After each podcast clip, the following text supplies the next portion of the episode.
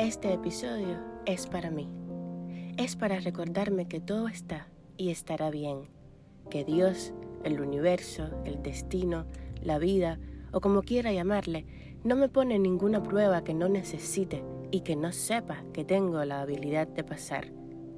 Es para recordarme que han habido momentos peores, días muy oscuros, laberintos indescifrables, pruebas tamaño Hércules, y sin embargo, aquí estamos, y nada de eso ha podido arrebatarme la sonrisa en la mañana. También es para ti, por supuesto, para ti que miras hacia adelante y solo puedes ver el largo e intenso camino que te falta por recorrer. Para ti que ahora mismo no te puedes concentrar en las cosas buenas. Para ti que la mente te juega el papel de villana y te enseña solo lo que no tienes, lo que tienes que hacer y que no quieres hacer, lo que no te gusta de tu vida actual. Para ti que solo puedes ver hoy las nubes que empañan el día y no recuerdas que siempre sale el astro rey a darte calor en la cara y a recordarte que sí, que estás vivo, que respiras, que eres fuerte, poderoso, que no estás solo, que ya este simple momento que das por sentado es un milagro.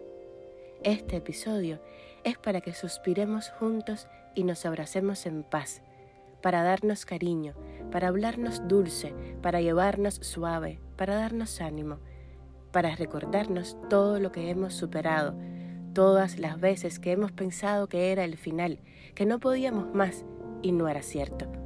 Era solamente la vida haciendo espacio para cosas mejores, para más alegrías, risas, bendiciones. Era el universo demostrándonos cuánto hemos crecido desde aquel primer problemita. Cabecita arriba, sonrisa amplia, respira profundo y haz una lista. No de todas las cosas que tienes que hacer, que debes hacer, no, esta vez escribe todas las cosas que quieres hacer, esas cosas que sabes que te colmarían de satisfacción.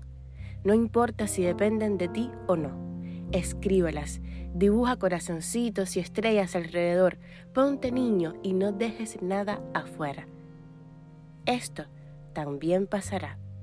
Esto también nos tiene que pasar. Esto también forma parte del camino. La vida es bella y es perfecta, tal cual es ahora.